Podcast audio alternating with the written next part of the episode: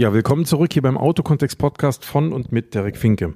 Wir haben heute eine Interviewfolge und äh, es trug sich eines Tages zu, dass ich in Norderstedt gewesen bin. Norderstedt liegt etwas nördlich von Hamburg.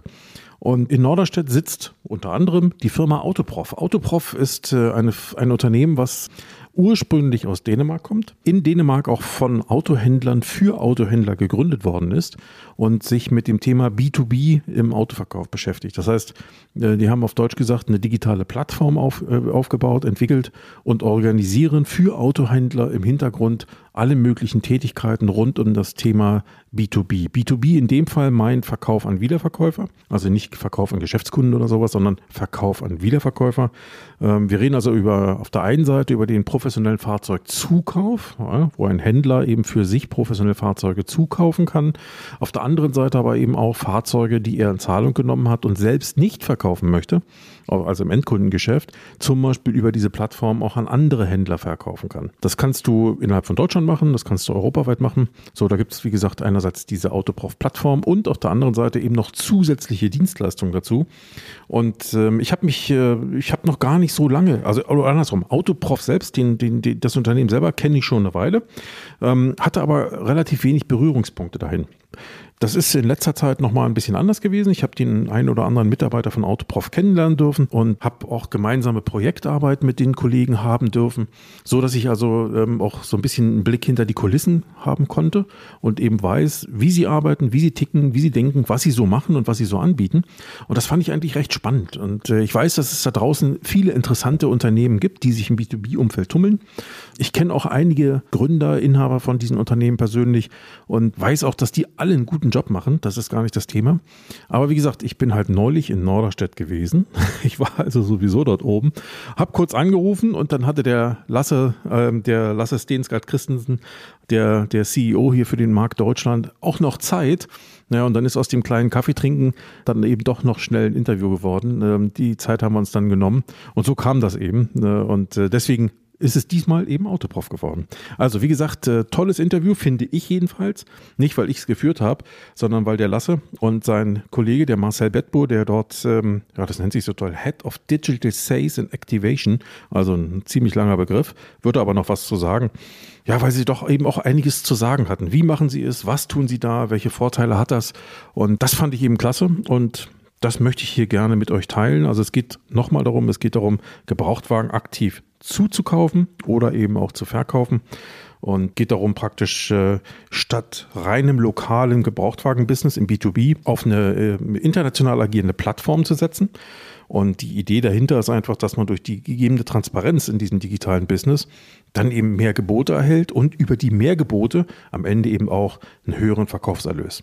Aber hören wir selbst rein. Interview mit Lasse Stensgaard Christensen und mit Marcel Bettbuhr von Autoprof. Ich wünsche euch viel Spaß.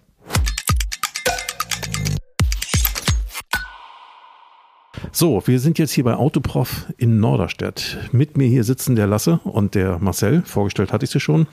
Lasse, du bist ja einer der ersten Mitarbeiter äh, bei Autoprof gewesen in Dänemark. Ähm, vielleicht kannst du noch mal was ganz kurz dazu sagen. Wie seid ihr entstanden oder wie ist Autoprof entstanden? Was war die Motivation dahinter? Wie ging das damals los und wie lange gibt es euch eigentlich schon? Genau, richtig. Der erste Mitarbeiter ursprünglich.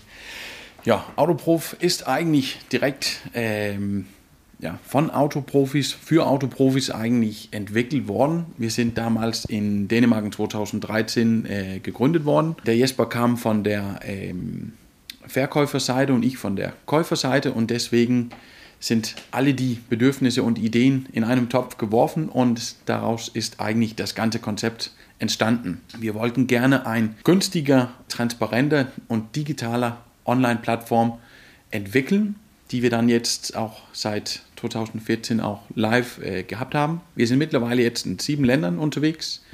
Wir sind in Skandinavien, natürlich haben wir da unsere Wurzeln und deswegen dann auch äh, Dänemark, Schweden, Norwegen. Die Niederlande haben wir jetzt auch dazu.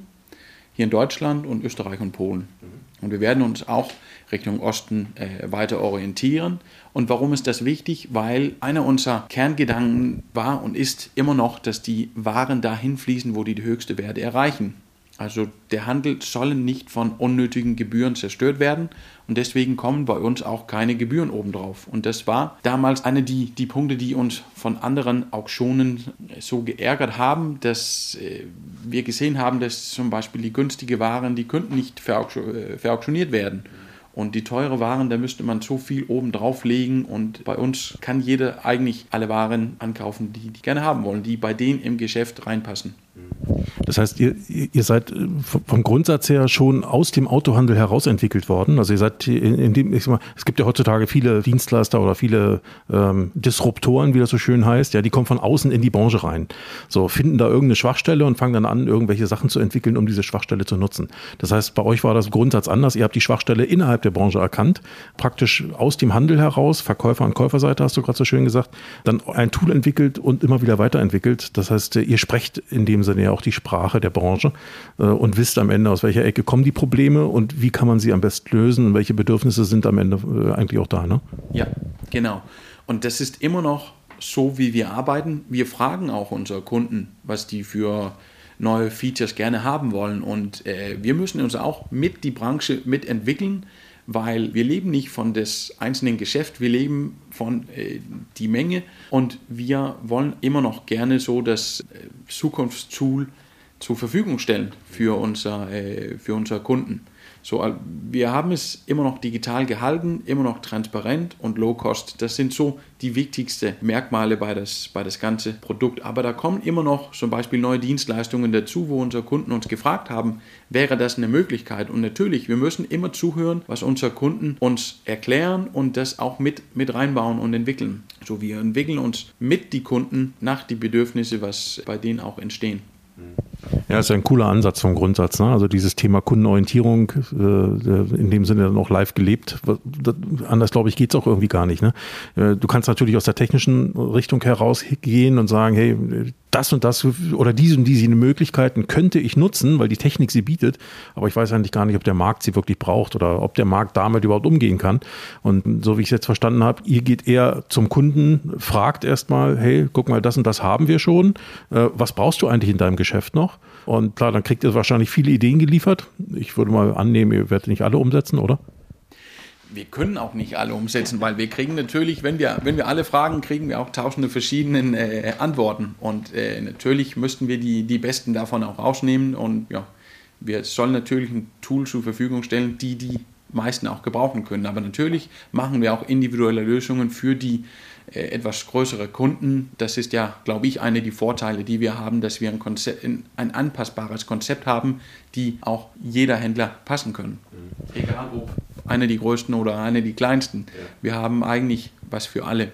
Käufer, Verkäufer, OEM oder Leasinggesellschaft. Und das ist, glaube ich, einer unserer absoluten Stärken, dass wir was haben für alle.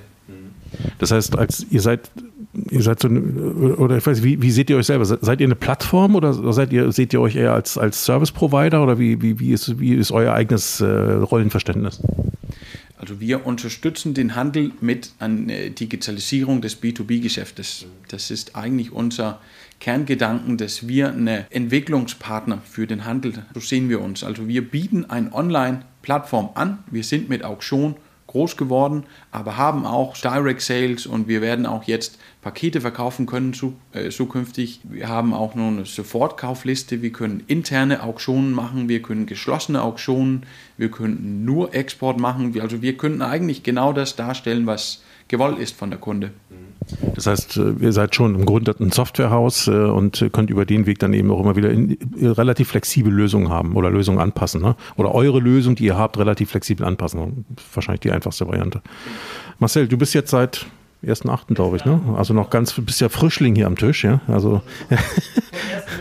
Mitarbeiter zum jüngsten Mitarbeiter quasi. Genau, vom ersten, ne? zum letzten kann man ja nicht sagen, aber zum jüngsten in dem Fall. Das ist, glaube ich, die, die richtige Bezeichnung. Ich meine, wir kennen jetzt schon ein paar Tage länger. Du warst ja auch schon vorher woanders. Jetzt bist du hier. Was sind so deine Aufgaben hier bei, bei Autoprof? Oder wo siehst du die Punkte, die du hier anpacken willst oder kannst? Ähm, und wo wollt ihr das Ganze noch hin entwickelt hier? Ja, also angetreten bin ich hier als Head of Digital Sales and Activation, ein etwas sehr sperriger Begriff. Äh, was ich aber tatsächlich tue, ist, dass ich, ähm, und Lasse hat es ja eben schon angesprochen, wir haben ganz verschiedene Arten von Händlern und äh, wir wollen diese verschiedenen Arten von Händlern halt auch auf jedem Kanal bestmöglich äh, betreuen und erreichen. Und meine Aufgabe ist es halt, gerade den digitalen Bereich weiter auszubauen. Erstmal jetzt für den deutschen Markt und dann äh, mittelfristig auch für den restlichen europäischen Markt. Letztendlich angetreten, weil ich auch Kind des Autohandels bin, äh, im elterlichen Autohaus aufgewachsen. Ja, also ich freue mich mal wieder näher an der Basis zu sein, um es so zu sagen.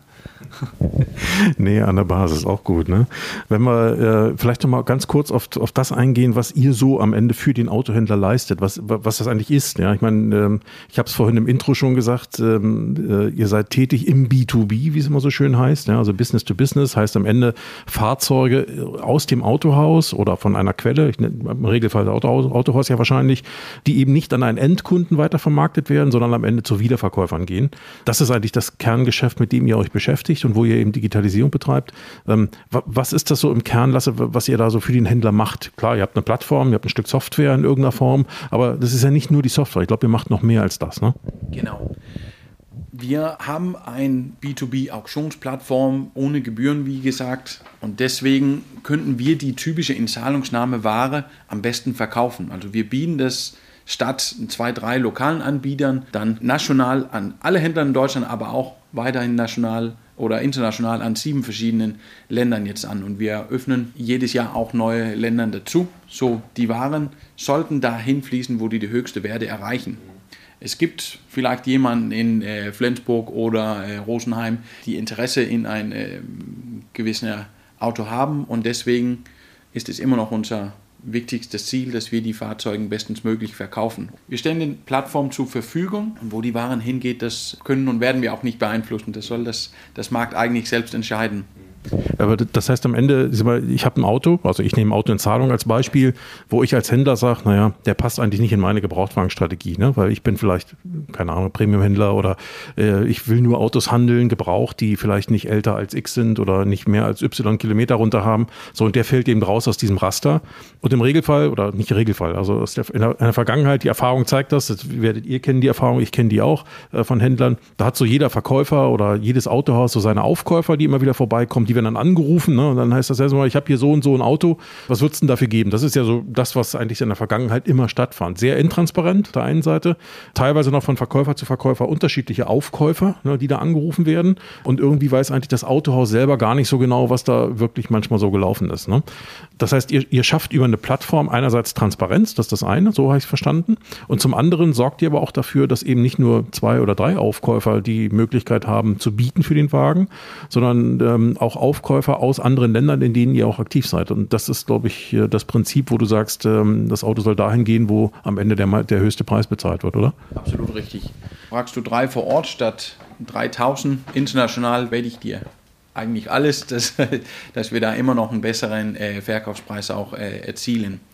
Wir haben alle Prozesse eigentlich digitalisiert im B2B-Entzahlungs- Geschäft.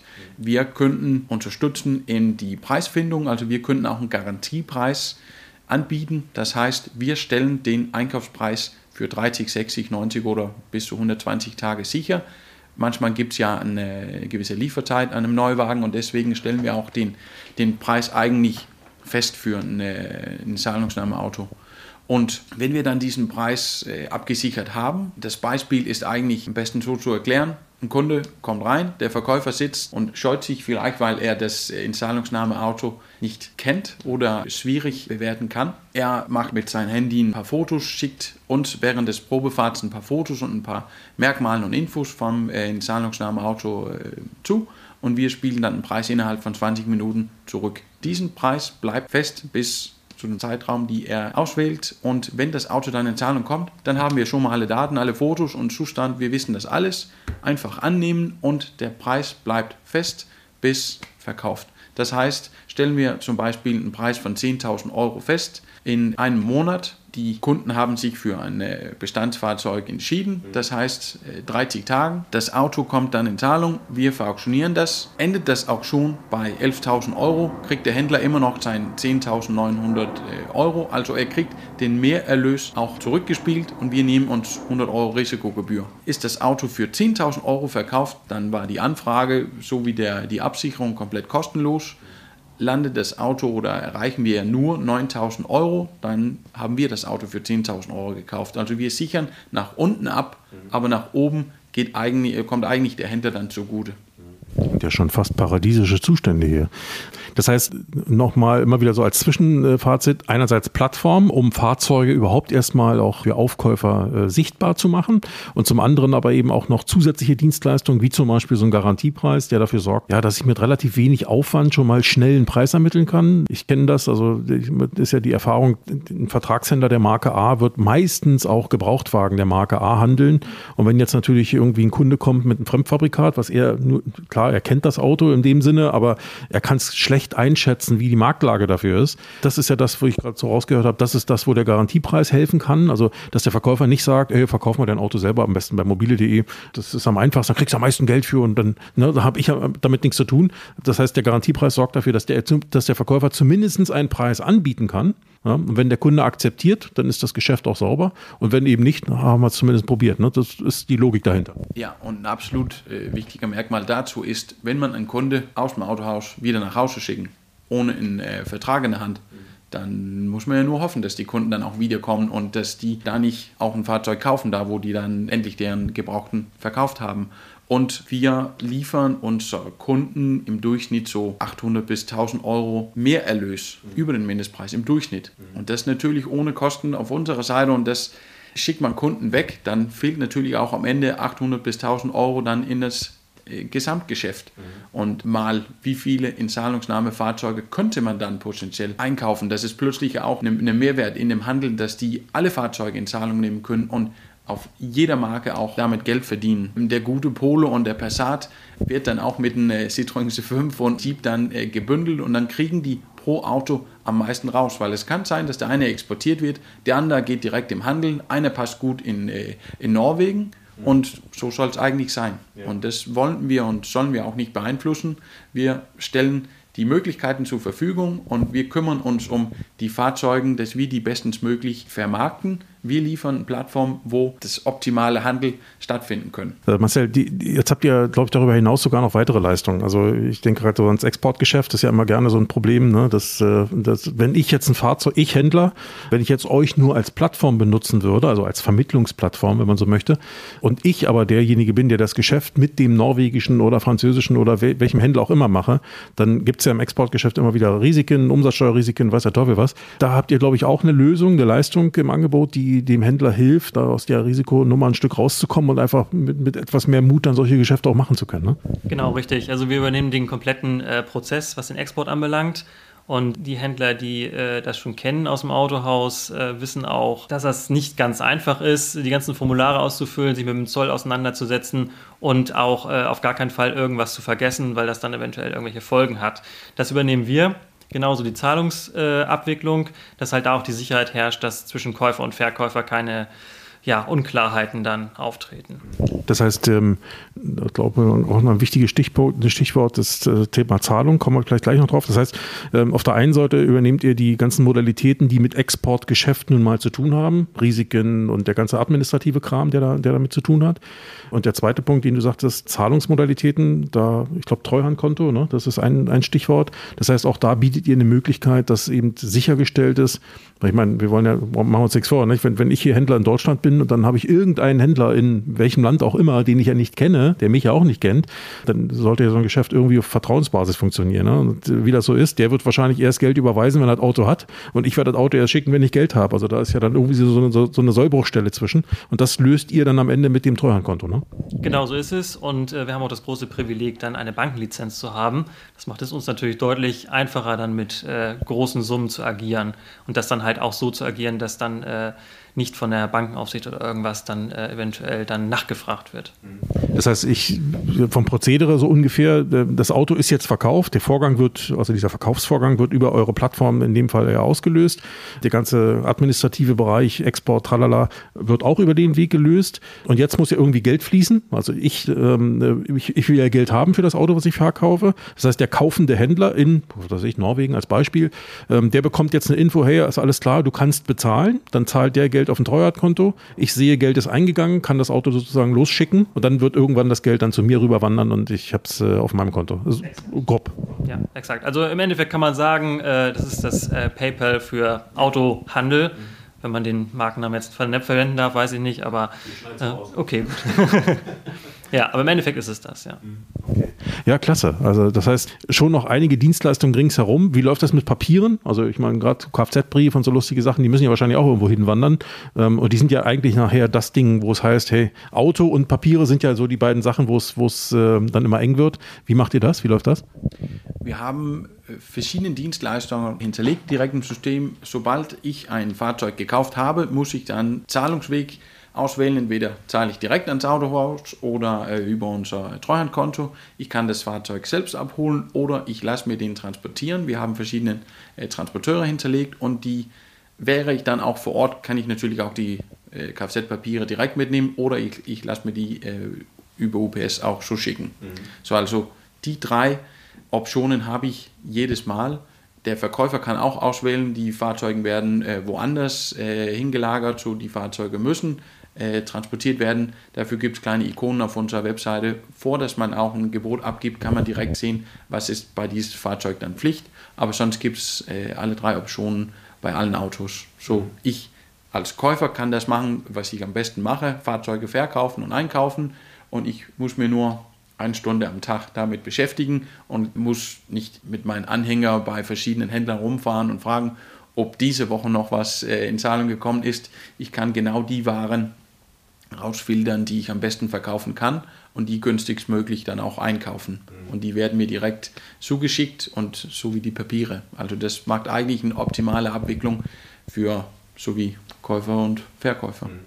Ja, noch eine Frage. Ich habe äh, letzte Woche mit einem Händler gesprochen, ist so eine, so eine mittelgroße Händlergruppe, hat 10, 12 Betriebe. Den habe ich auch auf das Thema B2B angesprochen. Wie, das, ob das nicht was für ihn wäre. Sagt er, oh, du, machen wir längst schon. Wir haben da so eine eigene Plattform, die uns irgendein Dienstleister gebaut hat. Namen habe ich jetzt gerade vergessen. Naja, wir haben 2000, gut 2000 Aufkäufer, mit denen wir über die Jahre hinweg immer wieder zusammengearbeitet haben. Wie macht ihr sowas auch? Oder, oder habt ihr praktisch nur, nur in Anführungsstrichen eure große Plattform, wo alles dran hängt? Oder gibt es auch eine Möglichkeit für so einen Händler, der sagt, naja, ich würde gerne so, ein, so, ein, so, eine, so eine kleine White-Label-Lösung davon haben. Kann ich sowas auch machen über Autoprof? Absolut. Das, die Möglichkeit entsteht natürlich auch. Wir könnten eine interne Auktion, wenn neue Autos, Bestandsfahrzeuge intern verkauft werden sollen. Mhm. Wir könnten geschlossene Auktionen machen, wenn ein Händlergruppe für deren Aufkäufernetzwerk die Fahrzeuge äh, verkaufen wollen. Wir könnten die aber erst in eine Runde schicken und dann in eine offene Runde. Wir können genau das so gestalten, was der Händler gerne haben äh, möchte. Und das ist eigentlich äh, einer der die wichtigsten äh, Punkte bei uns, glaube ich, dass wir es günstigst möglich machen. Die brauchen keinen drei, vier ITler sitzen haben, die das programmieren und, und weiterentwickeln. Das machen wir alles und das ist inklusive in das Abo dann auch damit drin. So, also wir bieten eine kostenlose äh, Auktionsplattform eigentlich an und deswegen gibt es eigentlich was für, für jeder. Das heißt, der kleinere Händler, der vielleicht nicht eine eigene Plattform braucht, sondern der nutzt eure, ich sag mal, die, die Standardplattform am Ende und der, der größere Händler, der sagt, ja, ich habe aber auch noch eigene, keine Ahnung, ich will es innerhalb meines Betriebs, meines, meiner Netzwerke erstmal vermarkten, um, und wenn er dann nicht weggeht, der Wagen, dann gerne auch in die, in die, in die überregionale Plattform oder internationale Plattform. Ähm, diese Möglichkeiten sind grundsätzlich da und damit könnt ihr mehr oder weniger alle Fliegen mit einer Klappe erschlagen, ja, also von, vom, vom System her. Ja, und das ist auch eine der Argumente, die wir ab und zu mal von den Käufern hören, ja, ihr schneiden jetzt meine guten Kontakten weg und da bin ich immer gewöhnt, Fahrzeuge zu kaufen. Ja gut, du bist gewöhnt, Fahrzeuge da zu kaufen. Ein Auto, ein Filiale von einem Autohaus Grobau, du kannst jetzt bei allen Filialen was kaufen, wo du früher keine Kontakte hättest. Ach so, und dann sehen die auch die, äh, den Mehrwert in das ganze System, weil wir ermöglichen plötzlich, dass die Fahrzeuge kaufen können, da wo die äh, Schwierigkeiten gehabt haben, reinzukommen, oder die haben sich äh, eingekauft manchmal. Sorry. Nee, äh, natürlich, wenn die nicht gewöhnt sind, mit inter international äh, Fahrzeuge zu kaufen, dann ermöglichen wir das auch, weil die Fahrzeuge landen direkt am Hof, genauso wie gewöhnt und die Papiere kommen dann auch. Und äh, das ist, äh, glaube ich, das Wichtigste, dass die Kunden machen genau das, was die am besten können. Meiner Meinung nach kommen wir auch gar nicht drum herum, international zu denken, weil äh, schauen wir uns die, die Regulierung der letzten Jahre an, schauen wir uns die Dieselthematik an. Wir sind tatsächlich heilfroh, dass der osteuropäische Markt unsere Dieselfahrzeuge gekauft hat, ne, weil die solche Regelungen nicht haben und wir können davon ausgehen, dass nach den nächsten Wahlen dann neue Regelungen äh, dann in Kraft treten werden. Und auch da werden wir froh sein, wenn wir da auf jeden Fall im europäischen Markt äh, Aufkäufer haben. Und so eine Plattform, die erleichtert uns halt die entsprechende Vermarktung von den Fahrzeugen. Ja, kann ich, kann ich gut nachvollziehen. Also ähm, ist wie so ein, so ein Überdruckventil, wo ein bestimmter Druck entweichen kann. Und da gibt es aber immer noch irgendjemanden, der diesen Druck auffängt. Ne? Und das kannst du nur in einem Land hier und da mal regional abfedern, je nachdem, was du für ein Thema hast. Aber gerade bei dem, was du erwähnt hast, Marcel, mit der, mit der Dieselthematik, das war einfach, glaube ich, zu viel und zu groß, um es einfach nur intern hier lösen zu können. Da brauchtest du einfach so den, den Blick über den Tellerrand, in dem Fall über die Grenzen, um einfach noch zu gucken, was, was geht noch woanders woanders. Ne? Wenn wir versuchen, mal einen Blick nach vorn zu wagen, wir haben ja jetzt schon gehört, äh, Dienstleistung, also Software auf der einen Seite, diverse sinnvolle Dienstleistungen ringsherum, wie ich sie zumindest so wahrnehme und empfinde. Gibt es für so, ich sag mal, für die vielleicht naheliegende Zukunft irgendwelche Sachen, die ihr in der Pipeline habt, über die ihr schon reden könnt oder wollt? Oder ist da was, wo ihr sagt, äh, ja, können, können wir schon mal das ein oder andere hier in den Ring werfen? Wir können ja zumindest mal in die Glaskugel gucken. Also ähm, es gibt so ein paar Sachen, aber ich glaube, da erzähle ich auch kein großes Geheimnis. Das ist das Thema Automatisierung. Also für uns äh, ist definitiv Priorität, möglichst viele Abläufe zu automatisieren und äh, wenig manuelle Arbeit zu haben. Weil ich glaube, wir haben im Handel nach wie vor zu viele manuelle Prozesse, zu viele Doppeleingaben, die wir machen müssen. Und genau das haben wir uns jetzt auf die Fahnen geschrieben, dass wir da Technologie einsetzen, wo wir die Technologie auch dann äh, am nötigsten brauchen. Das ist, äh, sei es äh, irgendwie das Thema ähm, Identifikation von Fahrzeugen beispielsweise, über Identifikation von Schäden etc. pp. Und äh, da äh, haben wir jetzt ein Team in Dänemark, die sich ganz intensiv damit auseinandersetzen. Mhm. Vielleicht eine Frage zum Schluss noch. Du hast mir, Lasse, du hast mir vorhin schon gesagt, in Deutschland seid ihr so um die 14 Leute, also ich sag mal von der Größenordnung eigentlich relativ übersichtlich, ja, auf den ersten Blick. Aber ihr habt eben auch sehr viel digitalisiert und jetzt schon für euch auch automatisiert in vielen Bereichen, so dass ihr mit den Dingen, die ihr für, die, für den Handel leistet, im Markt hier mit relativ wenigen Menschen auskommt. Wenn du jetzt mal Dänemark dazu nimmst, da wo er wahrscheinlich auch die Entwicklertruppe sitzt, der Kern der Mannschaft, wie viele Leute seid ihr so, von, dass, dass man ein Gefühl dafür hat, wie groß ihr eigentlich seid, also als Unternehmen? Also ich kann es so ausdrücken, wir haben letztes Jahr über 300.000 Fahrzeuge gehandelt, mit jetzt sind wir 75 Mitarbeitern. Mhm. So, okay. insgesamt. So, also 300.000 Fahrzeuge letztes Jahr gehandelt. Das heißt nicht unbedingt über den äh, Auktion verkauft, aber in irgendeiner Form dann für der Kunde dann gehandelt. Das ist schon ein etwas anderes Größenverhältnis als im Autohandel, oder? Also wenn ich mir überlege, 300.000 Autos europaweit zu vermarkten, ich weiß gar nicht, wie viele Autohäuser man dafür braucht. Einerseits die, die Immobilien plus die Menschen, die dort arbeiten, aber ist auch eine etwas andere Art des Geschäfts, muss man dazu fairerweise dazu sagen. Ne? Geht ja nur mit Digitalisierung und automatisierte Prozessen. Ja. Ja, cool. Dann würde ich sagen, vielen Dank, dass ich hier sein durfte, dass äh, ihr euch die Zeit genommen habt und ja, dann habt weiterhin viel Erfolg, bleibt gesund vor allen Dingen und macht weiterhin gute Geschäfte. Dankeschön, alles Gute auch an die Runde. Ebenso. Danke euch, bis dann, ciao. So viel zum Interview mit den beiden Kollegen hier von Autoprof. Ich hoffe, das ein oder andere konntet ihr rausziehen für euch, was äh, für euch auch im Autohaus interessant sein könnte, was vielleicht auch Nutzstiften für euch ist, äh, Informationen oder auch Dinge, die man machen kann in dieser Richtung ja, scheut euch nicht, wenn ihr Interesse habt, mit den Kollegen in Kontakt zu treten. Einerseits haben die eine Webseite, die ihr findet im Internet. Äh, andererseits äh, sind die beiden auch auf äh, LinkedIn zum Beispiel aktiv. Da kann man sie, da kann man sie treffen und auch Fragen stellen. Auf jeden Fall, wenn ihr jemanden von den beiden trefft, bestellt schöne Grüße von mir. In dem Sinne wünsche ich euch viel Spaß, habt gutes und auch gutes Gelingen. Und ja, dann würde ich denken, wir hören uns beim nächsten Mal gerne wieder. Bis dahin, tschüss, euer Derek.